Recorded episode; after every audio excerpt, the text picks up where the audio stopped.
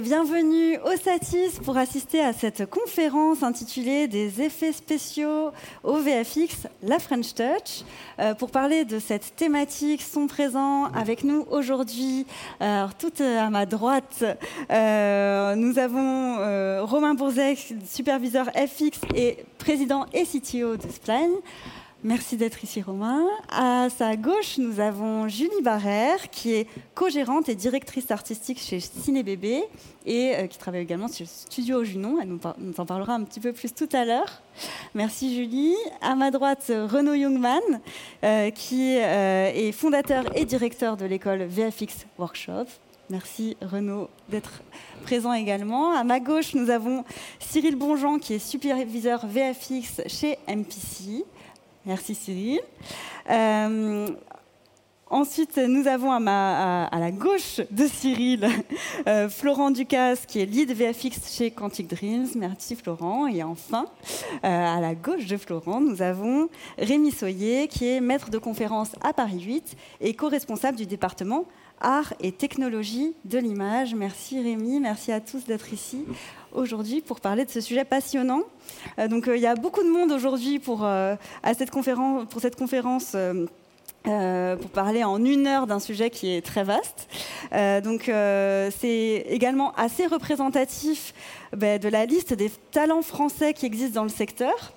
Euh, donc pour commencer, nous pouvons peut-être donner quelques explications sur euh, l'exception française, notamment en matière de VFX et de, l'histoire des, images de synthèse, avec euh, Rémi Soyer. Rémi Soyer, est-ce que vous pouvez nous parler un petit peu de l'émergence des images de synthèse et de la genèse de votre laboratoire ATI alors, oui, je vais peut-être précisément euh, sur mon laboratoire. Donc, c'est euh, INREV à l'Université de Paris 8. Ça a été fondé par des pionniers de l'art numérique plutôt euh, dans les années 70-80 qui un jour se sont dit oh, les ordinateurs c'est intéressant mais ça peut faire autre chose que de la comptabilité allez faisons de l'art avec et ils ont commencé à voilà, s'assembler avec des personnes qui venaient plutôt d'informatique informatique graphique des profils plutôt art plastique et qui ont essayé voilà de de, créer quelque chose, une émulsion à la fois de, recherche euh, euh, euh, et, d'enseignement. Et toutes ces personnes, en fait, ont créé une espèce de terreau. Voilà, dans les années ATI, ça, a été fondé en 84.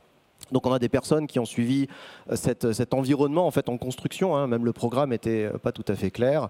Et, mais ces personnes aujourd'hui, ben, on a des personnes qui sont encore dans l'entreprise. Moi, je pense à Olivier Tubac ou Xavier Beck, voilà, qui ont participé par exemple au développement de, de logiciels chez Buff.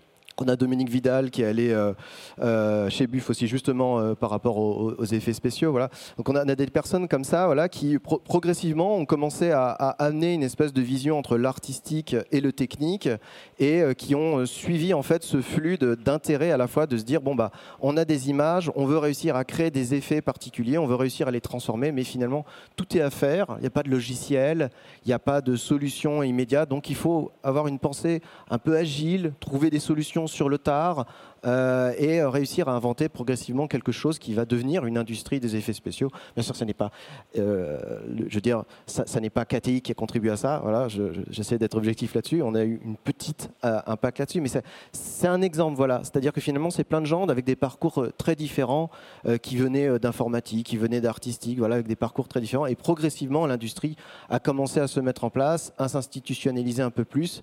Mais finalement, bon, je très très rapidement. On voit aussi euh, une, progression, une, recherche véritable euh, de, de, structure, de financière, de réussir à aider des studios, comment ils peuvent s'insérer dans tout l'écosystème du cinéma. Et finalement, on voit d'ailleurs aujourd'hui euh, un, écosystème euh, assez particulier, euh, français, plutôt basé sur une économie locale, qui entraîne justement des, particularités dans sa production, puisque finalement, toute entreprise ne va pas forcément centraliser toute, la finance dedans. Ça peut être aussi des, des partenariats avec d'autres entreprises. Donc forcément, ça amène des communications différentes. Mais d'une production à une autre, ça peut être des nouveaux partenariats, ça peut être des nouvelles dynamiques. Donc ça amène des nouvelles structurations. Donc ce qui fait que certains parlent par exemple d'une industrie du prototype, c'est-à-dire vraiment que d'une production à une autre, on revoit son process de fabrication, on revoit un peu les règles. Certains logiciels restent, certains gagnent en popularité, d'autres disparaissent. Voilà, il y a des effets de mode d'un point de vue technique, mais il y a aussi des changements. Et finalement, c'est tout le temps cette constante adaptation, à la fois réussir à comprendre les enjeux techniques, mais réussir à avoir une vision artistique pour réussir à, voilà, à, faire des belles images et qui s'insèrent bien dans les effets spéciaux. Puis on se rend compte que c'est une question qui est là depuis très longtemps. En général, quand on parle de VFX notamment, on parle surtout de euh, l'émergence du numérique, de la fin des années 90 au début des années 2000, alors que la réflexion elle est beaucoup plus ancienne sur ces questions-là d'image de, synthèse, euh, d'image réalisée à l'ordinateur oui, c'est ça. C'est-à-dire, en fait, euh, et c'est ce qu'on peut voir euh, aujourd'hui, c'est-à-dire, on, a tendance à parler beaucoup d'images de synthèse, d'images numériques, en se disant que finalement les effets spéciaux sont apparus avec les ordinateurs. Mais en fait, non, l'idée de truquer des images, même de truquer tout court d'ailleurs, de créer des effets un peu magiques, c'est des choses euh, qu'on avait déjà. Voilà, tout, début finalement du cinéma, c'était déjà finalement un, trucage, que ce soit avec, les, avec Lumière ou avec Méliès. Voilà, on avait vraiment cette volonté finalement de créer une émotion avec l'image, créer une émotion en, voilà, en se demandant ce qu'on va regarder. Euh, en présentant quelque chose qui fasse complètement sens, qui est complètement entier, mais finalement derrière, bah, il y a des, choses qui sont, qui sont maquillées, il y a des choses qui sont transformées différemment, mais c'est un petit peu toute la magie, un peu la progression euh, à, la fois, à la fois du théâtre euh, qui va aller sur une image, voilà, on essaie de créer un moment, un moment vivant, un moment vivant filmé, mais finalement d'essayer d'avoir vraiment une, émotion authentique face à une image, même si elle est détournée, même si elle est créée, même si elle peut ne partir de strictement rien, comme on pourrait l'avoir avec euh, le numérique, ou alors parce qu'elle elle redore le blason, elle, maquille, elle, améliore, elle, transforme. Voilà, donc on a toute cette réflexion-là qui, est, qui évidemment est depuis euh, dès que l'humanité a commencé à essayer de se poser la question voilà, de, créer des artefacts techniques euh, qui peuvent être soit notre image ou prolonger notre, notre action, voilà, on s'est déjà posé un petit peu la question de comment, euh, comment tout ça, ça peut voilà, nous provoquer une belle émotion. Et en parlant d'effets spéciaux, donc évidemment les, le cinéma et enfin, les effets spéciaux sont quasiment aussi vieux que l'histoire du cinéma, puisque le premier un des premiers à les employer, c'est Méliès, euh, qui, euh, qui, venait du théâtre et qui venait euh, de, l'univers de la magie aussi. donc c'est Méliès qui était français aussi, qui était un des pionniers et qui, a réalisé des choses assez extraordinaires pour l'époque dans ses films. donc Julie, toi qui travailles dans les effets spéciaux, est-ce que tu peux nous parler un petit peu de de ton travail, du moment à quel moment, à quel stade de production toi tu interviens euh, en termes de préparation sur les tournages? Est-ce que tu peux nous expliquer un petit peu tout ça et euh, la nature de ton travail? Oui, alors euh, du coup je, je co-dirige Studio Junon. qui est un atelier d'effets spéciaux pratiques euh, donc nous, nous faisons euh, de la magie, mais de la magie aux yeux de tous euh, en, réel, on va dire. on fait des props, on fait des, des faux corps, et on a une branche spécialisée qui s'appelle Ciné Bébé, qui, qui fait des faux bébés et des props de maternité. donc des faux ventres de grossesse, des cordons ombilicaux, des placentas on travaille autour de ce sujet de la maternité et euh, de l'enfant. Euh, et on permet en fait aux productions de pouvoir avoir sur leur plateau de tournage des euh, faux bébés hyper réalistes quand ils ne peuvent pas engager de vrais bébés parce que c'est dangereux, parce que c'est euh, parce qu'il faut doubler le bébé, parce que c'est compliqué d'avoir un vrai bébé en France sur un plateau de tournage. C'est euh, à partir de trois mois, donc en dessous de trois mois, on n'a pas le droit d'avoir de vrais bébés. Et de trois mois à trois ans, c'est une heure par jour. Euh, avec beaucoup de commissions de logistique, etc. On fait aussi des, voilà, comme vous voyez, euh, des bébés qui sont un petit peu particuliers pour le théâtre, par exemple, pour, euh, pour, pour des, artistes. On travaille donc des matières comme le silicone, la résine. On travaille dans notre atelier. On fabrique tous ces objets, tous ces objets humains en atelier et on les emmène sur les plateaux pour euh, les mettre en place, pour les maquiller, pour expliquer à la mise en scène comment les utiliser au mieux, euh, comment est-ce qu'on peut euh, faire bouger un bébé, faire de la marionnette avec, comment est-ce qu'on peut les faire respirer. On va aussi faire du mouvement avec un petit peu de mécanique. et on va travailler avec eux vraiment sur le plateau, avec l'équipe. Est là, on amène un objet physique qu'on va faire vivre, un petit peu comme de la magie, et, qu'on va faire vivre sur le plateau, qui va pouvoir être, comme Rémi l'a dit, ensuite un petit peu encore plus rendu à la vie avec des VFX qui peuvent travailler par-dessus. On a fait ce travail sur le film Titane de Julia Ducournau avec avec euh, MacGuff. Euh, donc on avait euh, le bébé sur le plateau pour la naissance, puis ce bébé a été scanné en 3D et utilisé par les équipes de MacGuff pour pouvoir lui donner la vie, lui donner ses, aspects un peu métalliques aussi, et le faire bouger, le rendre vraiment vivant. Mais l'acteur a besoin pour son plan séquence euh, d'avoir un bébé dans les bras, de pouvoir euh, euh, jouer son émotion. On est quand même sur un sujet, la maternité, la paternité, qui est un, vecteur de, de grande émotion, et pour cela, avoir un objet dans les mains, c'est très important. Euh, est-ce que tu peux nous parler un petit peu de... Euh, est-ce que vous avez des, bébés qui sont des, commandes? Est-ce que vous avez un catalogue qui, euh, sur lequel les productions peuvent...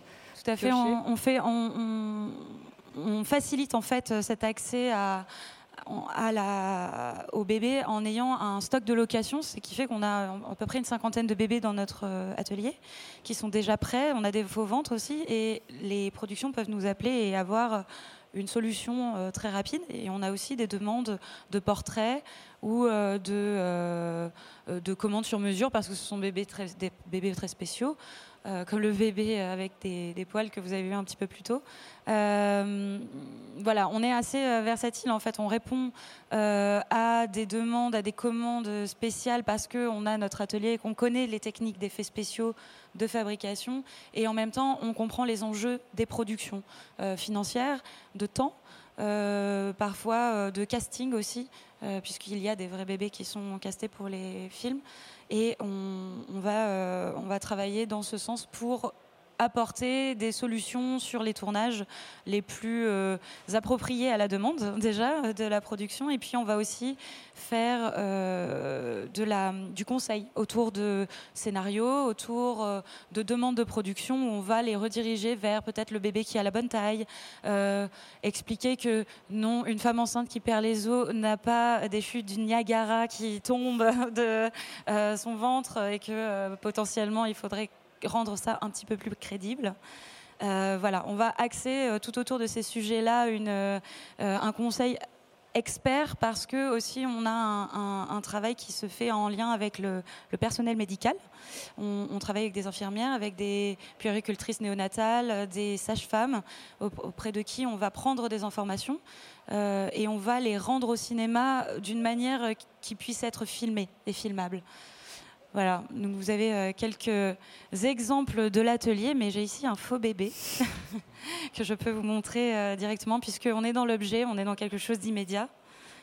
Je te pas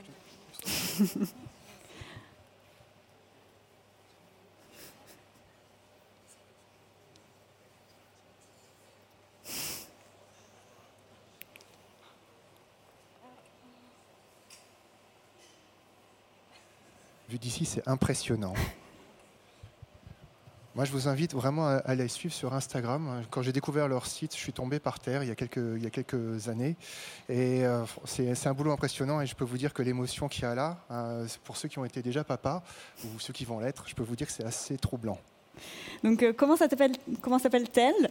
Est-ce que tu peux nous la présenter? Alors, voici Michel, deux LE, euh, qui a trois mois. Donc c'est voilà, voilà le type de bébé que l'on peut avoir en France sur un tournage, un vrai bébé. Euh, deux, trois mois, ça fait cette taille. Vous voyez bien que pour un accouchement, ça va être compliqué de faire croire que ce bébé vient de naître. Euh, mais c'est un faux bébé qui peut doubler des vrais, qui peut aussi euh, jouer son propre rôle.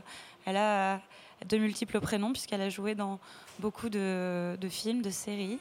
Euh, et voilà. Et, Michel a, à peu près euh, une cinquantaine de frères et sœurs qui sont chez nous, de tous âges, qui ont tous des prénoms parce que bon. À 50, c'est un peu comme à la crèche, il faut quand même connaître leurs prénoms et savoir de qui on parle. Euh, voilà, Voilà, je. Et elle est faite intégralement dans vos ateliers Elle est faite intégralement dans nos ateliers, oui. donc c'est une sculpture, ce n'est pas un moulage de bébé. On travaille à partir de photos, de vidéos. Et, et on essaye de travailler pour rejoindre un petit peu les, les, castings, les critères aussi de, sélection des bébés. Euh, voilà. Les cheveux sont implantés à la main, à l'aiguille, un à un. La peinture est faite euh, une fois que qu'on a le silicone. Euh, tout est fait à la main. C'est très très artisanal. C'est un savoir-faire qui, prend beaucoup de temps. Et c'est pour ça qu'on a une expertise parce qu'en fait, on travaille tellement sur ce sujet, on réitère, euh, comme disait Rémi, on, réitère les process, on trouve euh, de meilleures façons de les faire. Euh, et puis, quand on a une demande un petit peu spécifique, on va, on va twister tout ça. Voilà, les effets spéciaux pratiques sont beaucoup de, de débrouille, beaucoup de recherche, de R&D. ça prend énormément de temps qui ne se voit pas, qui ne se voit pas du tout. Et le meilleur travail, enfin le meilleur compliment qu'on puisse avoir, c'est que on n'a pas vu que c'était un faux bébé. Voilà. Notre travail, quand il euh, passe inaperçu et qu'on pense que c'est réel, euh, euh, est, largement récompensé comme ça. On parlera aussi tout à l'heure un petit peu plus de formation. Est-ce que Romain, toi, chez Spin, vous travaillez en collaboration avec des gens des SFX. Est-ce que tu peux présenter un petit peu ce que vous faites, vous Quelle est votre expertise Et euh, nous parler un peu des projets sur lesquels vous avez travaillé? Oui, bien sûr. Alors, euh, donc, moi, je suis directeur technique de Spline. on est un studio d'ingénierie visuelle.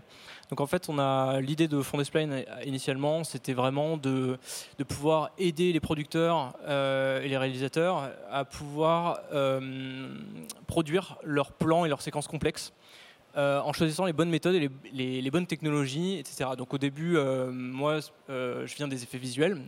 J'ai un background d'infographiste puis de superviseur. Et l'idée, c'était vraiment de, de, pouvoir euh, aider euh, la post-prod, parce que c'est quand même euh, mes copains, et en remontant sur les plateaux et en trouvant les, meilleurs et en accompagnant les producteurs avec les, meilleures méthodes et les, meilleurs outils. On a développé du coup des motion control parce que c'était un outil qui nous permettait de remonter sur le plateau de tournage euh, et d'imposer de, la, de pré-production via de la prévise et aussi de pouvoir fournir des datas en post-prod. Donc en fait, ça, c'était vraiment le, démarrage. Euh, ensuite, on a développé un système de tracking euh, caméra qui nous permet de, ah, j'ai pas vu les, qui nous permet de fournir des datas à la post-prod et pas, comme le motion control d'obliger à créer les assets 3D euh, en prépa. Donc en fait, ça, force un peu la création en amont, à la réflexion, comme ce qu'on devrait faire avant chaque tournage.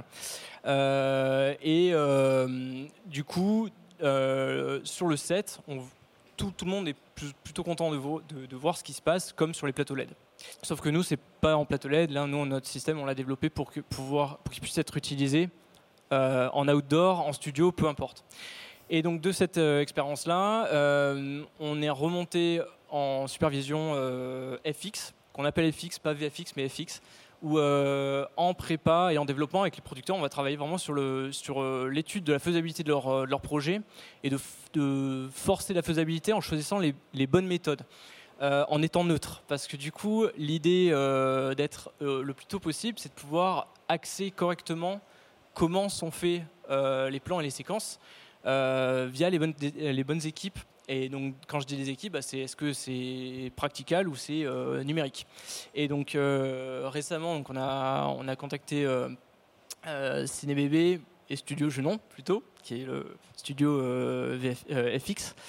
practical pour pouvoir compléter parce qu'on avait on avait un certain nombre de plans et la totalité du film avec des effets assez compliqués où on devait mixer le live et, et, euh, le, ce qui est, et le, numérique et euh, par rapport au, sujet. Et donc un peu bah, comme euh, Cédric va en parler tout à l'heure, mais du coup on a, on a vraiment travaillé avec le producteur bien en amont.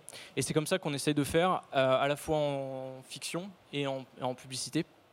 De manière générale.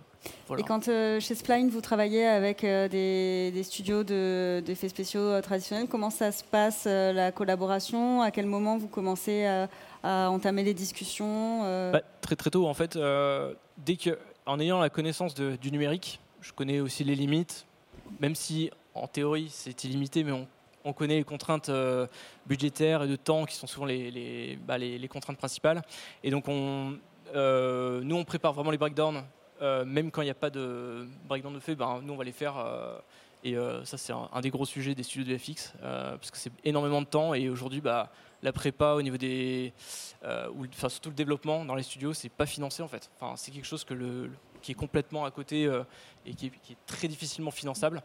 et donc, du coup, on sait que les studios d'FX sont très très pris en termes de, travail sur l'opérationnel et que nous, le fait de, leur de leur prémâcher le travail et de, dire là on pense qu'il y a un sujet pour vous euh, et de pouvoir dérouler avec eux, bah, c'est comme ça qu'on va, les contacter. Après, il y a plusieurs studios d'FX, mais il n'y en a pas tant que ça non plus. Euh, on va plutôt axer euh, vers un studio ou un autre en connaissant aussi l'envergure des projets. Nous, on se positionne plutôt sur des petits projets.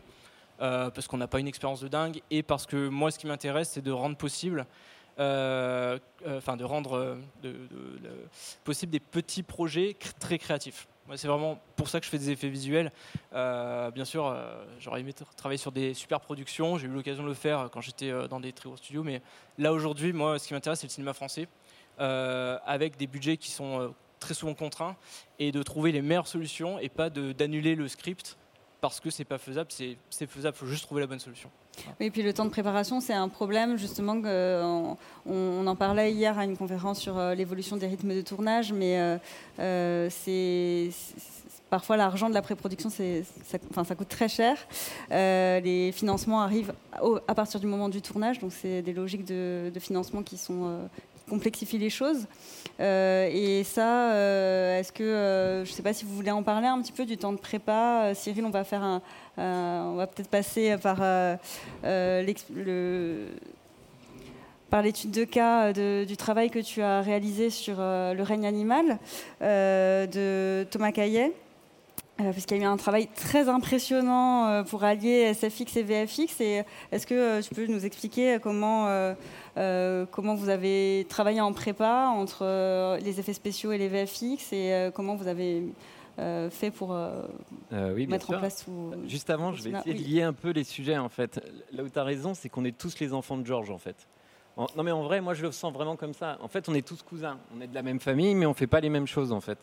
Et du coup, c'est là où ça rejoint aussi ce que tu disais, c'est que moi, mon rôle en tant que superviseur VFX, alors sur le règne animal, j'en parlerai après, mais on est plusieurs superviseurs VFX. Mais mon rôle de superviseur VFX, c'est d'être là. À partir du scénario, avec le réalisateur pour l'accompagner au mieux, pour trouver effectivement les meilleures méthodologies, ce que tu décris. Mais moi, vu que j'adore aussi les SFX directs, mais que ce soit effectivement les créatures, les bébés, les choses comme ça, mais ça peut être aussi des explosions, euh, ça peut être plein de choses. Je pense qu'il y a un truc qui est aussi philosophique en fait à chacun.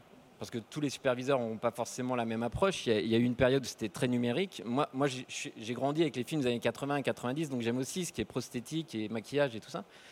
Donc en général, mais c'est un peu ce que tu disais. Je vais toujours essayer de trouver la solution, on va dire, qui budgétairement est bien, surtout artistiquement plaira au réalisateur, et pourra mixer toutes ces, toutes ces choses. Donc déjà, quand je dépouille au début un, scénario, ça commence par aller, euh, aller marquer toutes les choses. Mais en fait, ce n'est pas que mes choses, c'est aussi les choses qui peuvent être en cascade, en SFX, tout ça, pour ouvrir la discussion. Et pour souligner des fois, même juste que c'est pas chez nous, ça risque d'être chez les autres si on est d'accord. quoi.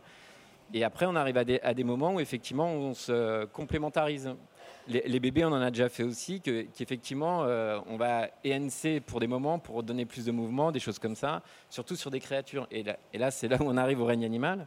Le règne animal de Thomas Caillet, c'est un film très ambitieux.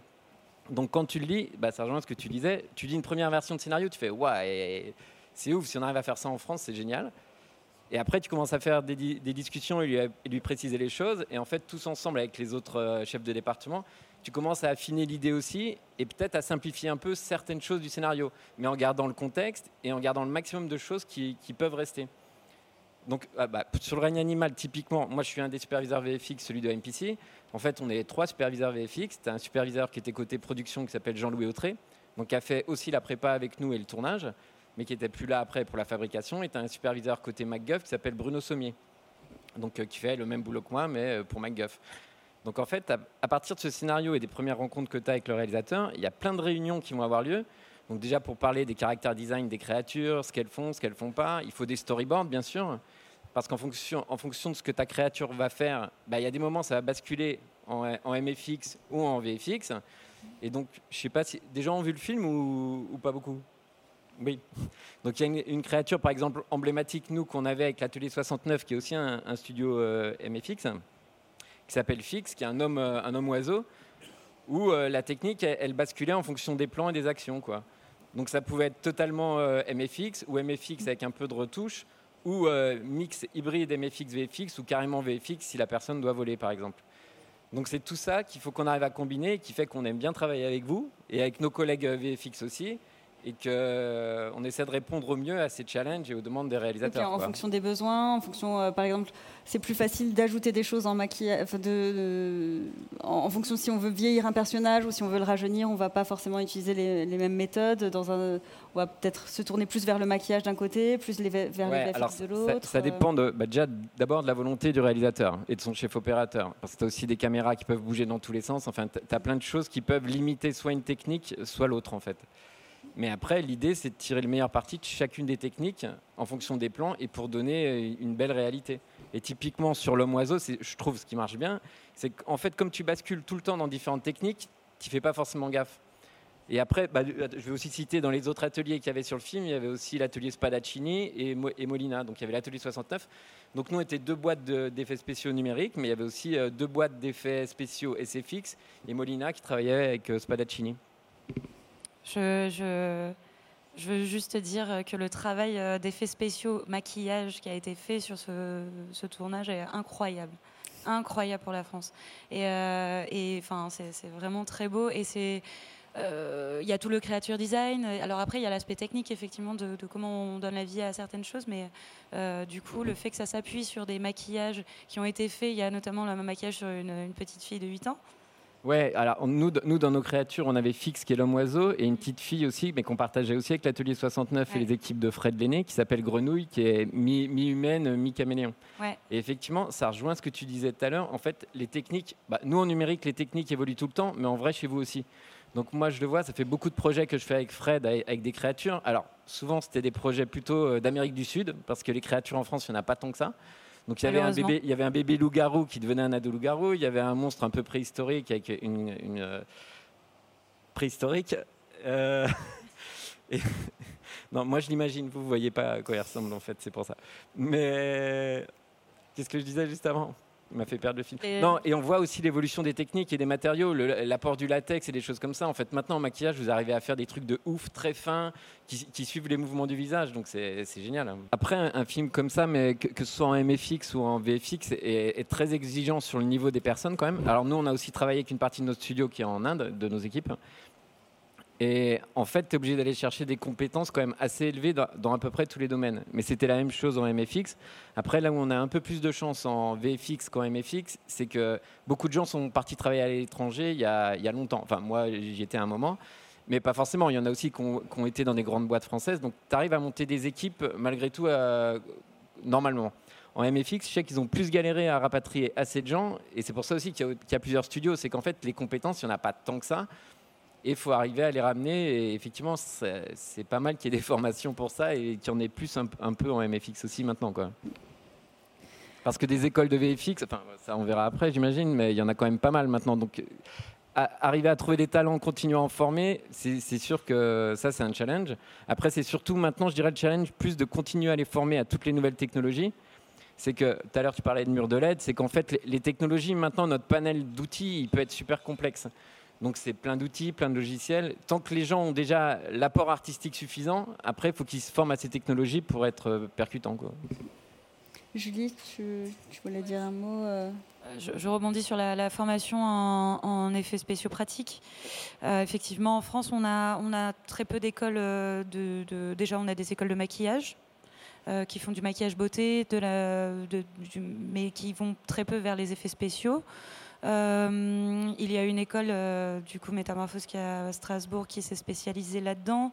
On a des formations courtes euh, qui font ça, mais en fait, le, gros de la formation se fait beaucoup en atelier, beaucoup en interne, en stage, sur des projets. c'est un milieu dans lequel c'est très difficile d'entrer. Il faut aller, faut, faut, déjà, il faut être à Paris. Euh, ça commence par là. Il euh, faut être à Paris, il faut aller toquer à la porte des ateliers d'effets spéciaux, il faut montrer euh, déjà des projets qui sont un petit peu aboutis, montrer qu'on a déjà travaillé, qu'on en veut. Puis après, il faut, bah, il faut s'insérer en fait dans un, atelier d'effets spéciaux, c'est pas simple. donc tout ça, c'est hors formation en fait. On est, déjà hors de l'école, on est déjà sorti depuis un ou deux ans avec un, travail personnel ou sur des petits projets. Euh, mais on n'est pas du tout formé à des gros projets, on n'est pas du tout formé à travailler en équipe.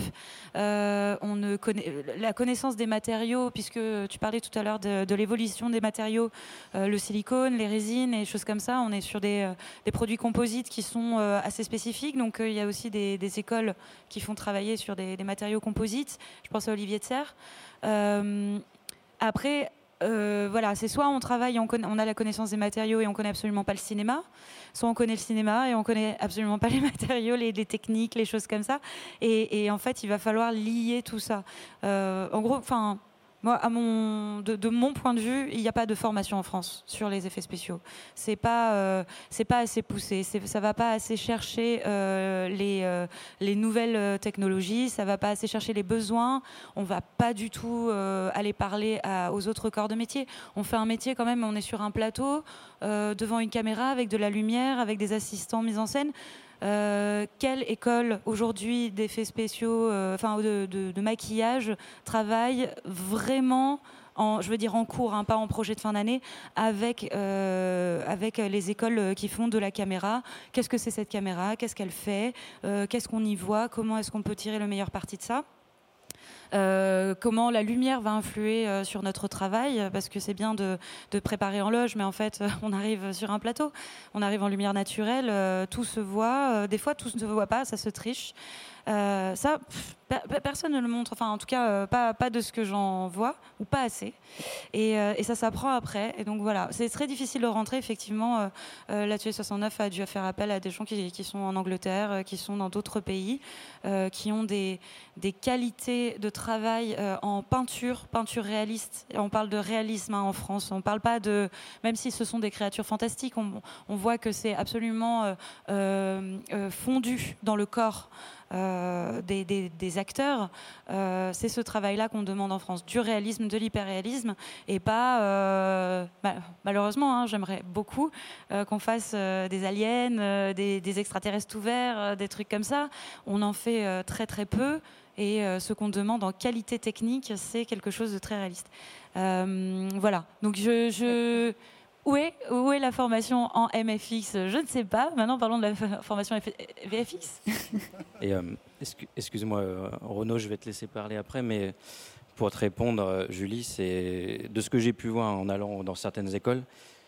je ne fais pas la vente de cette école spécifiquement, mais il y a beaucoup Artefix qui travaillent avec ce genre de matériel, qui essayent d'avoir des, comment dire, des caméras, etc., pour faire des prises de vue réelles. Euh, et, donc peut-être que ça tend euh, vers euh, ce genre de choses. Après, ils ne sont pas sur du VFX, comme vous parliez tout à l'heure, sur, du latex, sur du maquillage, etc. On n'en y est pas encore, mais peut-être dans l'avenir. Et je vais laisser Renaud parler. Merci. je suis assez impressionné d'être entouré de gens aussi passionnés. nous, quand on a créé VFX Workshops, on avait vraiment à cœur bah, de, faire le joint en fait et d'adresser euh, une formation euh, à des étudiants euh, pour les mettre en rapport avec le milieu professionnel. quand on s'est installé, on a eu beaucoup de chance parce que dans le site sur lequel on était, ben, il y avait une, école de, maquillage qui était là, qui est tout de suite venue à notre rencontre. Et cette école nous a tout de suite proposé, enfin nous a invité à découvrir leur métier, leur boulot. Et, j'ai trouvé vraiment que c'était une opportunité super. Et donc, on a plusieurs reprises, euh, d'une année sur l'autre, on a répété des expériences avec eux. Et, euh, donc ils allaient jusqu'au maquillage prosthétique, donc vraiment le moulage d'un acteur, et, etc. Et donc pour pouvoir aborder ça, et nous on voulait pouvoir l'aborder dès la première année au moment de la création de l'école, on avait des étudiants qui du coup étaient très très très débutants, et ben forcément il faut préparer ces étudiants à travailler sur ce genre d'image, à travailler sur ce genre d'effet. Et donc, on a l'école, ce qu'elle porte dans son ADN, c'est euh, former des étudiants techniquement à fabriquer ce qui va être digital et qui va se mélanger après avec de l'image. Donc ça se fait en trois ans, tout de suite après le bac. Donc on accueille des étudiants qui sont qui ont une très grande appétence pour l'infographie, qui sont vraiment fascinés par euh, la 3D, l'image de synthèse qu'on peut faire avec ça. Ils ont vu des grands blockbusters euh, internationaux euh, sur les écrans. Ils se rendent pas compte qu'ils ont vu des choses incroyables qui sont faites en France. et souvent, quand on leur présente pendant les journées portes ouvertes, ils découvrent ça. Ils se disent ah bon, c'est fait chez nous. Et ça, à ce niveau-là, ils s'étaient même pas rendus compte à quel point il y avait de l'intervention sur ces films-là. Donc aujourd'hui, la formation en trois ans, on va apprendre en première année aux étudiants à, fabriquer les choses en 3D. On veut leur démystifier le pipeline complet, une dizaine de logiciels, plein d'interventions à faire de manière différente. On va leur apprendre euh, à, récupérer un plan, à traquer un plan, à poser des éléments de repère à l'intérieur, et puis ensuite à, fabriquer des assets, à les mettre à l'intérieur, à récupérer des informations qui ont été prises en même temps que le plan a été shooté, euh, des, images de référence, des images HDRI, des images 360, euh, des, éléments de référence qui sont pris sur le plateau pour pouvoir repositionner tout ça en 3D et ensuite à intégrer leur, euh, leur, modèle 3D dans, des plans pour que ce soit ben, ouais, seamless, sans couture, que, que, que l'intervention soit invisible, au même titre que quand on maquille en, SFX voilà, quelqu'un, il ne faut, faut pas que ça se voit, il faut qu'on vienne ajouter de l'effet. Euh, en deuxième année, on va augmenter euh, le, travail technique, on va rajouter euh, vraiment les FX des simulations, on va ajouter des particules, tous les éléments dynamiques, des choses qui séduisent beaucoup les étudiants. On va travailler sur Houdini en l'occurrence.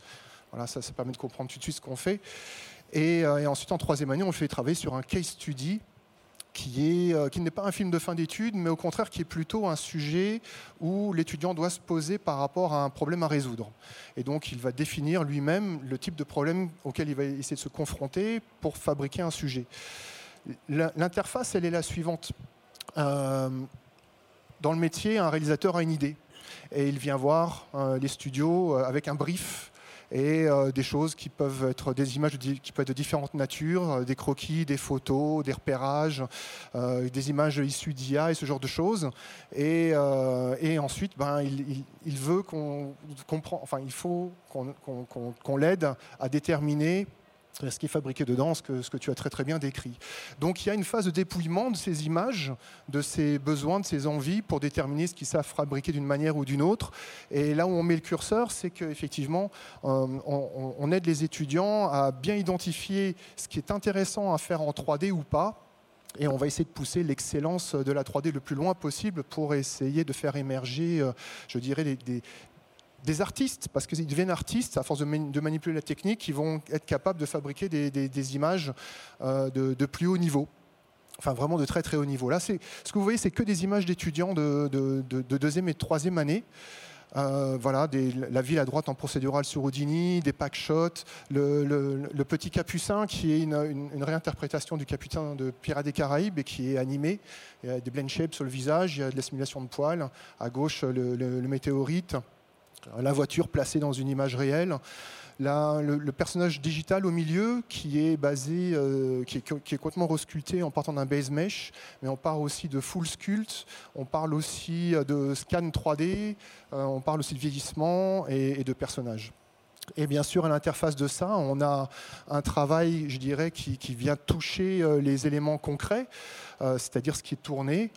tout d'un coup, se dire, bah voilà, qu'est-ce qui se passe avec une caméra? Alors, notre travail, c'est pas de leur apprendre à manipuler les caméras, mais de comprendre ce qui sort de là, de, qu'ils comprennent ce qui se passe sur un plateau et qu'ils comprennent à un moment donné quel va être leur rôle sur un plateau quand tout d'un coup toute une équipe va bosser et qu'il faut prendre à un moment donné des, repères, poser des repères, préparer ce tournage pour bah, être efficace ce jour-là et puis ensuite récupérer tous les éléments, les rushs euh, et pour pouvoir faire le meilleur travail ensuite.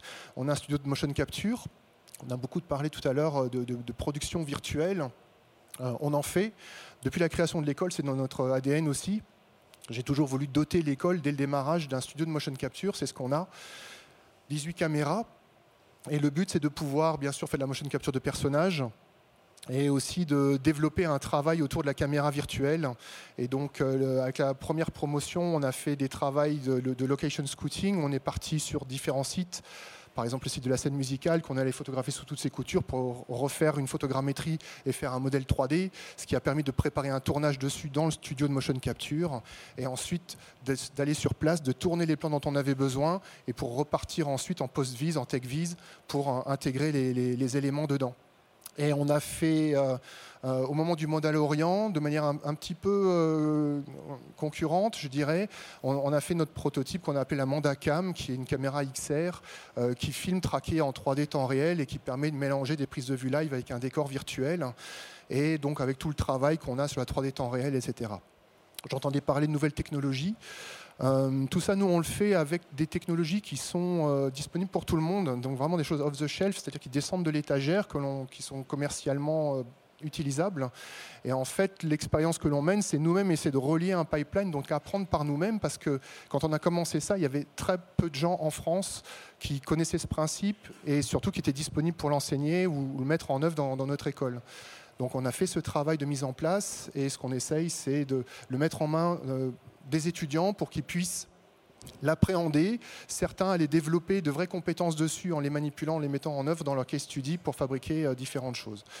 Voilà, trois ans. Merci euh, Renaud. Et euh, Florent et Rémi, pour continuer sur la formation et puis aussi sur les liens qu'il y a entre, entre les effets spéciaux, les VFX et puis entre les différents métiers, parce qu'il faut aussi que les réalisateurs, les scénaristes sachent ce qu'il est possible de faire pour après, euh, ben, euh, savoir artistiquement ce, euh, ce, à quoi ils vont pouvoir accéder. donc toi, Florent, tu, as travaillé dans l'animation, dans les jeux vidéo, dans les VFX. Est-ce que tu peux nous parler un petit peu de, ce volet-là? Et Rémi, ensuite, via la formation. Je vais, je, vais, essayer hein, d'en parler rapidement. donc, comme on en parlait ce matin sur une autre conférence, il y a des outils communs qui, qui se mettent en place. Et euh, même si le travail n'est pas le même au final, euh, puisqu'on voilà, on parle de précalculer euh, sur du, cinéma ou de l'animation, et on parle de, de moteur temps réel sur du jeu vidéo, mais certains outils arrivent à émerger comme Houdini, Unreal, pour parler du Mandalorian en plus. Donc l'idée ici, c'est d'essayer que tout le monde ait la même vision, euh, y compris les artistes, les, superviseurs et les réalisateurs, pour, euh, pour essayer d'avoir une image euh, la plus belle au final et aider aussi les, écoles peut-être à, essayer de faire un retour là-dessus et à dire vos étudiants peut-être qu'ils devraient tendre vers ça, apprendre, leur apprendre ça ou avoir des intervenants plus spécifiques. on en parlait ce matin, c'est compliqué. Euh, de débaucher des gens euh, pour, euh, voilà, puisqu'ils sont en CDI ou, ou en place, mais voilà, essayer de tendre vers tous, d'avoir tous le même langage et les mêmes outils. Et puis, du coup, d'avoir un, vocabulaire commun. je ne sais pas, Cyril et, Rémi aussi, entre, entre ce qui se passe sur le tournage, entre ce qui se passe en post-prod et en prépa, il faut aussi apprendre à, discuter ensemble, à, savoir un petit peu ce que, chacun, euh, ce que chacun veut et comment y répondre en, fait, on est aux trois étapes, nous, donc on, on se parle avec nous-mêmes, mais surtout avec les autres, mais on est en prépa, on est au tournage et on est, après. Donc là, les, trucs de langage, c'est plus avec les autres équipes, avec la déco, avec euh, les chefs-op, qu'entre nous, euh, normalement, on a le même langage. Et après, ça peut être, ça peut être aussi une première étape d'apprentissage des effets spéciaux à un réalisateur. Thomas Caillet, il en avait fait, mais pas beaucoup. Là, il est rentré dans un truc où il y en avait énormément. Donc, il y a tout, il y a tout, un, tout un cheminement à faire avec euh, lui, ses équipes, la mise en scène, euh, la script. Euh, il y a un travail d'accompagnement. Ouais, bah, pour expliquer ce qui va se passer. En fait, notre métier, enfin, notre métier n'aime pas beaucoup les surprises. C'est pour ça qu'on storyboard, qu'on fait des prévises, des choses comme ça. Après, il faut pouvoir s'adapter quand même le jour du tournage. Mais plus tu as prévu tous les cas qui pouvaient arriver, moins tu as de chances d'être surpris et tu peux répondre aux cas euh, différents. Quoi. Donc c'est ça qu'il faut adapter. Euh, je reviens sur euh, cette idée de langage. c'est toujours intéressant d'observer d'une entreprise à une autre comment, à la fois, il y a des langages qui sont courants, mais comment la définition peut un peu changer. Par exemple, le pipeline, c'est l'exemple type du terme que tout le monde comprend, mais personne ne le définit de la même façon. euh, qui peut être défini comme un simple processus de fabrication, un processus d'automatisation, un processus de travail en collectif. Euh, euh, voilà. Et suivant l'entreprise, suivant la taille de la production, suivant les enjeux économiques, suivant les est-ce qu'on fait tout en numérique ou pas. Voilà, on voit bien qu'il va y avoir des enjeux qui peuvent être très différents, qui peuvent amener euh, à la fois du développement long terme, du développement très court terme, euh, qui peuvent justement amener une réactivité euh, très forte sur le tard. Et voilà, et ça c'est à la fois des expertises des entreprises très fortes qu'elles développent. et on voit bien que leur façon de concevoir en fait cette, expertise technique aussi les identifie, les distingue, les permet de se spécialiser dans des, dans des métiers particuliers, sans transition. Non, mais je suis, totalement d'accord. En fait, le, sujet, enfin nous, en tout cas, je pense que de, nos métiers, euh, à la fois en practical et en, en, VFX, en fait, on a un gros, gros sujet de pédagogie. Euh, des producteurs, des directeurs de prod, des premiers assistants, des réals, des chefs op, euh, et d'être de, confronté un peu au au, comment dire, au conservatisme du, qui, est, sur les tournages, en fait, parce que le tournage, c'est quand même euh, le truc clé, et, là, on voit l'IA qui arrive, etc. Enfin, le truc qui va rester, c'est les tournages, en vrai. Les métiers qui vont pas bouger, qui vont un peu bouger dans les outils et tout, mais le, tournage sera toujours là, en fait. Euh, les effets visuels auront euh, muté un million de fois la captation réelle, elle sera toujours là en fait. Et du coup, euh, nous, on doit s'adapter. Et comme euh, je ne sais plus qui disait, les technologies, elles évoluent extrêmement vite.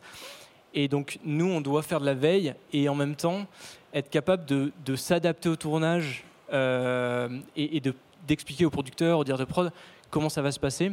très en amont et, et parce qu'en fait, alors en toute humilité, en fait, notre métier, c'est de faire la faisabilité du film quand il y a un peu d'ambition, en fait. Et que si on les axe pas correctement, bah, le film ne sera pas. Et souvent, ben, on se retrouve avec des, explosions de budget euh, in fine parce que bah, ça a été, euh, bah, nos, conseils n'ont pas forcément été écoutés. Euh, et, mais ça, mais on, bon, on leur en veut pas. C'est aussi parce que tout simplement, on n'a pas été forcément force de proposition ou, euh, ou tout simplement on, manque de pédagogie. C'est tout neuf euh, avec France VFX où il y a commence à avoir des discussions avec, avec les écoles, avec, avec VFX Workshop et avec Artefix, où on va essayer de, développer ça. Donc s'il y a des producteurs dans la salle, il y a quelque chose qui est en train de se préparer au PIDS pour les producteurs. Et, c'est vraiment un, gros sujet de la pédagogie. Oui, je voulais parler de France VFX qui fait un très très gros travail. Euh, voilà, ils nous ont invités euh, peu après leur création à venir les rejoindre en tant que, membres associés. Alors nous, on n'est pas VFX Vendor, on est école, hein, mais ce que je trouve intéressant, c'est lors des réunions de pouvoir être témoin en fait de, des questionnements qu'ils peuvent avoir. Euh, en ce moment, il y a tout un travail sur l'écologie, etc., qui, peut être fait, mais aussi euh, une manière de, valoriser le travail qui, peut être fait en France. Et c'est vrai que euh, je, me rends compte, en, étant dans ces réunions, de, la, puissance de frappe qu'il peut y avoir en France, on tout ce savoir-faire, et surtout quelque chose que je trouve très très chouette, c'est cette adaptabilité, cette capacité à pouvoir vraiment euh, gérer des projets de différentes natures et de pouvoir apporter des réponses. Euh, je pense vraiment sur mesure euh, à, certains, à certains films. Et, là, je me dis qu'il il va falloir malgré tout qu'on fasse attention en termes de formation, à pas trop normer les choses, mais à, essayer de continuer toujours à interroger les outils, l'image, les méthodologies, pour qu'on puisse se dire, bah, tiens, il y a toujours une solution que l'on peut trouver pour ce nouveau challenge. Euh, je, rebondis parce que c'est très pertinent. Et la question de la formation, de comment on passe de l'école au secteur professionnel, c'est un enjeu en tout cas, enfin, tu, l'as également Renaud, mais c'est vraiment un enjeu très important parce que euh, on, a notre programme, on peut avoir notre sensibilité, notre réseau qui nous permet de comprendre une, certaine réalité de terrain. Mais il y a toujours cet enjeu, voilà, comment les étudiants arrivent à trouver des stages, des alternances, comment, ils peuvent, aller sur la réalité du terrain, en fait, vraiment, euh, se, confronter justement à ces problèmes de communication, de langage, pour qu'ils puissent en plus nourrir euh, eux-mêmes leurs promos et, voilà, et, faire grandir le, projet pédagogique d'une formation. C'est un, vrai gros enjeu et c'est très bien justement que France VFX existe pour permettre de faire ces liens-là. on a, aussi prochainement les Radiraf qui vont permettre justement ces connexions entre le secteur de l'entreprise et de la formation. Donc, ça, si on pouvait parler de French Touch, il y a aussi un désir, je pense, en France d'essayer de rapprocher le secteur de la formation et de l'entreprise pour essayer de, de, se comprendre, de réussir à créer des belles synergies, de, d'amener voilà, une formation qui, qui à, la, fois soit consciente des enjeux industriels de la fabrication, mais qui soit aussi capable d'être porteuse de, voilà, peut-être de petites innovations, de peut-être de certaines solutions techniques qui peuvent euh, voilà, ne, pas être forcément faciles à insérer quand un pipeline est peut-être trop, euh, trop bien initialisé. Voilà, donc c'est un jeu comme ça, et c'est dans le dialogue, dans ces moments de rencontre, là, au Satis notamment, on peut justement commencer à, à poser toutes ces données-là. Et puis il y a la question euh, de, du financement, de la tractabilité pardon, du territoire. Euh, Florent, d'ailleurs, toi, tu, à un moment, tu, tu, tu es parti euh, à l'étranger, tu es revenu. Est-ce que tu peux nous parler un peu de cette expérience-là, de, des raisons qui t'ont poussé à partir et puis des raisons qui t'ont poussé à revenir aussi euh... Ouais, j'en parlais un petit peu tout à l'heure. Euh, donc, c'était vers 2012, euh, j'ai fini ma, ma, formation et puis c'était un peu le, le, creux de la vague en, au niveau euh, travail. Donc, j'ai euh, voilà, un peu tout testé, hein, modélisation, euh, texture, euh, compositing, etc. Toujours dans la 3D, bien sûr. Mais c'est vraiment après avoir travaillé à Micros, donc sur, sur Astérix, le premier, que j'ai eu la chance de partir à MPC au, à Montréal. Et ce qui m'a poussé à partir, entre guillemets, bah, c'est voilà, ce côté, ce qu'on disait, grosse production euh, gros studio, etc. Et euh, l'envie de, me confronter à ça en, étant junior et, de vite euh, aussi grappiller les, échelons le plus possible, en tout cas, par rapport à mes compétences.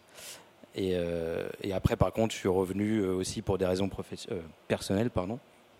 Mais euh, voilà, il y a d'autres personnes qui ont fait le, même parcours à cette époque, qui sont restés, qui après euh, sont partis à, à Weta Digital, etc. Et il y avait beaucoup de Français, en vrai. Euh, c'est ce qu'on peut euh, en dire, et il y en a toujours euh, des, Français à travers le monde. Donc, si je peux dire, parce qu'on on critique, entre guillemets, on, essaie de, de voir ce qui peut être amélioré sur nos formations, mais à l'heure actuelle, et depuis dix ans, des Français font partie des industries à travers le monde. Donc, on se tape sur les doigts un petit peu, mais ce, ce qu'il faut continuer à, à, faire surtout, c'est euh, d'expliquer que la culture française et la culture de l'image, etc., est importante et doit continuer à être importante, puisque c'est ça qui nous fait, je pense, être peut-être un peu au-dessus de, du, du, reste. Voilà. Cyril, tu voulais rajouter ouais, Moi, je rebondirais bien sur les deux derniers. Enfin, bah, D'ailleurs, c'est le nom de la conférence, en fait, la French Touch. C'est c'est que du coup, bah déjà le dernier truc que tu as dit, moi aussi je suis parti en Angleterre à un moment. Bon, moi j'étais senior, mais ça, ça change rien. Donc après, je suis revenu. Et en fait, on se rend compte que des talents français, il y en a partout. Donc ça, ça devrait vous rassurer sur les écoles, c'est que nos écoles, elles sont bien cotées partout en fait. Quand il y a vos jurys de fin d'année, les gens, ils viennent de Londres, ils viennent de partout pour recruter des gens. Donc c'est que normalement, ça se passe pas si mal. Après, le côté French Touch, mais on l'a, on l'a dans ma boîte en fait, en vrai, parce que nous, on est MPC, donc c'est une boîte internationale. Mais on est MPC euh, Paris-Liège, et donc après, on travaille avec nos collègues où on a le côté French Touch, c'est sur deux choses. C'est qu'en France, on part. Bah, J'ai fait d'autres boîtes avant, hein, Dubois, l'Est, euh, Durand, enfin bon, McGuff. On a le côté artisanal en fait. Donc le côté débrouille un peu, euh, c'est Giscard qui disait, euh, enfin je crois, euh, la, France elle n'a pas de pétrole mais elle a des idées. Mais en vrai c'est un peu ça. On est toujours dans la débrouille et dans la démerde, mais c'est le cas déjà dans vos projets de fin d'études en vrai. Ça apprend ça. Et donc ça, c'est le premier côté French Touch qu'on a par exemple chez nous. Et nous, là où on se démarque aussi à NPC Paris par rapport à nos collègues, c'est qu'on peut faire des films, on fait autant des films d'auteur que des blockbusters ou des séries. Alors bien sûr, on va faire de plus en plus de, gros films parce qu'avec le, crédit d'impôt français, il y a plein de grosses choses qui arrivent aussi et tout ça. Mais, mais on lâche pas les, les films d'auteur qu'on faisait ou les comédies et les, et les, choses comme ça. Donc ça veut dire que le panel, il est large. Et même pour un graphiste, pour apprendre, il peut démarrer sur des choses plus simples jusqu'à aller à des choses plus évoluées. Et d'ailleurs, dans nos spécificités et de pipeline, nous, on travaille des fois avec le pipeline international de MPC, mais on a aussi notre propre pipeline français, alors que ça n'existe pas pour nos, amis australiens ou indiens, je pense. Donc il y a une vraie French touch, ouais. je pense qu'effectivement, euh, on, a dans l'ADN euh, le, côté de vouloir arriver à faire les choses. Euh, on a, on a peut-être moins de moyens, euh, voilà, de manière absolue, euh, parce que ben voilà, il y, a de l'économie, il y a euh, voilà, des, tailles de société, etc. Mais même là, je vois à l'école, il y a ce qui, amène les étudiants en avant, c'est vraiment l'envie de réussir à faire un truc. Il y a un côté de challenge à vouloir pousser le truc jusqu'au bout, à de vouloir, à, être convaincu que dans les outils et dans la manière, de la manière de les, utiliser, on va réussir à, fabriquer quelque chose qui soit absolument euh, exceptionnel, d'un très très haut niveau.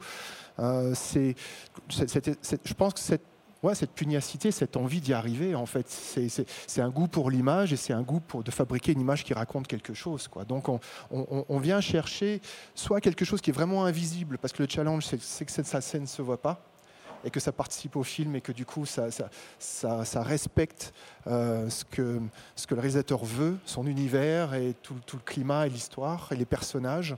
Et, après, derrière, ben, on, va jusqu'aux choses les plus challengeantes, je dirais, parce que visuellement, ouais, c'est un effet spécial, en tout cas aux yeux du grand public, et qu'il faut y arriver. Et puis, il faut que ça soit convaincant, il faut que ce soit crédible. Euh, il y a cette relation très forte, je pense, qu'on a euh, on, va, on va devoir s'arrêter ici. On n'a pas eu le temps non plus d'aborder les, propositions du CNC, notamment en termes de financement, pour essayer de réattirer euh, les, euh, euh, les entreprises en France avec des crédits d'impôt, etc. Rémi et, Mais du coup, en une heure, on peut pas, on peut pas parler de tout. Donc je vais laisser juste, on va peut-être prendre deux questions dans la salle. Bonjour, merci beaucoup pour cette conférence. Dans la discussion, là, vous avez pas mal insisté sur le lien entre euh, des technologies qui existent depuis très longtemps, comme euh, bah, les effets spéciaux euh, Méliès, les practicals et tout ça, des trucs plus récents, la virtual prod. J'ai l'impression que dans les écoles et dans la tête des étudiants qui viennent dans ces études-là, la deuxième partie a beaucoup plus d'importance que la première. Et euh, je me posais la question de si euh, vous aviez des idées, des moyens pour ramener un petit peu euh, les étudiants et éventuellement les écoles aussi vers la première partie, c'est-à-dire ouais, le rapport à la caméra, le rapport au practical, le rapport au set, euh, et, pas forcément tout de suite les pousser sur du métaverse, sur euh, la motion capture et, les technos qui sont les plus euh, celles vers lesquelles ils vont le plus naturellement en fait. Alors déjà, il faut bien comprendre que les étudiants, avant d'arriver dans les écoles, ils sont soumis à plein d'informations qui viennent d'Internet et ils voient plein de trucs et puis ils voient les trucs qui font whiz. Euh, nous, à l'école, on commence d'abord par les, trucs de base parce qu'il faut savoir le faire proprement et il y a des normes et des techniques, des choses comme ça. Euh, et, je le vois maintenant, quand, on est dans notre septième année, euh, maintenant les étudiants ils saisissent les outils en fait parce qu'ils ont besoin de fabriquer quelque chose. Et c'est cette chose là qui est importante. Et le, but c'est d'utiliser les outils à bon escient. Euh, ça leur donne des moyens. Et ils se rendent compte qu'ils sont en train de fabriquer de l'image. Voilà. Et je pense que ce qui est naturel moi, je suis un hobbyiste, je fais plein de trucs. Euh, je, fais de la musique, des machins, etc. Et puis, quand je faisais des maquettes, ben, j'étais d'abord fasciné par mon objet à fabriquer, et puis à peindre. Et puis après, il y avait le diorama. Et puis après, je prenais mon appareil photo, je mettais un cadre, et puis je retouchais de la fumée. Et puis à la fin, je retouchais le tout. Enfin, en fait, on, part peut-être du particulier très précis, et puis ensuite, on ouvre vers le général. En tout cas, c'est ce qui se passe aujourd'hui. Et, euh, c'est parce qu'ils se rendent compte qu'il y a des techniques qui sont complexes à mettre en œuvre. Je n'ai pas dit compliquées, complexes à mettre en œuvre parce que c'est un enchaînement de gestes, etc., qu'il faut maîtriser et avec des points de vérification, etc., qu'ils vont aussi chercher à un moment donné à, à simplifier pour être plus efficaces ou au plus proche du résultat qu'ils essayent d'obtenir. Voilà. Nous, on est une école d'infographie. Donc forcément, ils vont aller chatouiller l'infographie le plus possible parce qu'ils veulent exceller là-dedans. Mais on est toujours en train de leur rappeler que ça a une fonction, c'est pourquoi. Voilà. Moi, je leur demande toujours pourquoi est-ce que tu veux faire un personnage en 3D alors qu'un réalisateur va plutôt se dire je vais, je vais le filmer, je vais le faire maquiller, on va faire du practical effect euh, et puis on va rajouter juste une petite tache de sang ou la déplacer parce qu'elle n'est pas au bon endroit sur la chemise en, compositing, euh, ou effacer un logo ou un marqueur. Enfin voilà. Donc, y a, mais il faut qu'il puisse explorer les choses. Donc l'école, c'est l'endroit où on va explorer. Par contre, c'est aussi l'endroit où on va acculturer les étudiants à tout ce que vous venez de dire. Et c'est ça qui est important aujourd'hui. Donc il faut leur permettre d'appréhender et ensuite de trouver leur, euh, leur chemin, leur voie, et après des applications qui vont, euh, qui vont aller creuser dans un studio ou dans un autre, euh, avec une technique ou une autre. Cyril, tu voulais ouais, et, juste une demi-seconde pour rebondir à ce que tu dis. En fait, même la virtual production, c'est super, il y a les LED, il y a tout ça. Mais en vrai, c'est super vieux. Dans le temps, c'était de la projection, c'était des voitures que tu mettais avec un écran qui projetait. On va dire ce qui a un peu relancé la mode, j'ai l'impression que je crois que c'était Oblivion, non? Ou le film avec Tom Cruise, ouais. Mais en fait, c'était de la projection, c'était même pas de la virtual production à l'époque. Donc maintenant, ce qu'il y a, c'est les, les outils nous permettent d'aller plus loin et de créer ton image en temps réel et de recréer ton mouvement de caméra. Mais en fait, c'est parce que les écrans ont évolué, les choses ont évolué, mais tu retournes à une vieille technique. Donc il y, a toujours un, un, truc qui revient. Il y a plein de choses qui étaient déjà inventées. C'est juste qu'avec les nouveaux moyens, tu peux aller encore plus loin. Quoi. Puis après, c'est de la pédagogie. Et puis, il y a certaines chercheuses, notamment, euh, enfin, je pense à Réjeanne Amus-Vallée, qui euh, est spécialiste de l'histoire des effets spéciaux, des effets spéciaux, des effets spéciaux visuels, qui, euh, voilà, qui sont là aussi, certains enseignants qui se spécialisent maintenant. Et bon, ça va prendre du temps, mais c'est vrai qu'on a longtemps, on s'est concentré sur la numérisation des images et les images de synthèse. Et, et on, voit quand même émerger certains projets de recherche qui reparlent un petit peu bah, de, des origines et des effets spéciaux. Et, parfois, on a des professionnels des effets spéciaux traditionnels qui nous disent qu'il bah, y a des jeunes réalisateurs qui reviennent euh, plus maintenant vers euh, des effets spéciaux traditionnels. Donc on, voilà, euh, c'est peut-être pas la majorité, mais il y a quand même, il y a quand même une tendance maintenant des gens qui recherchent des choses plus anciennes qui existent aussi. Très bien, merci beaucoup. Merci à vous six, euh, six et, à la septième euh, arrivée en route d'être venus pour parler de ce sujet. Merci à vous de nous avoir écoutés et euh, je vous souhaite une très bonne fin de journée pour ce dernier jour du Satis.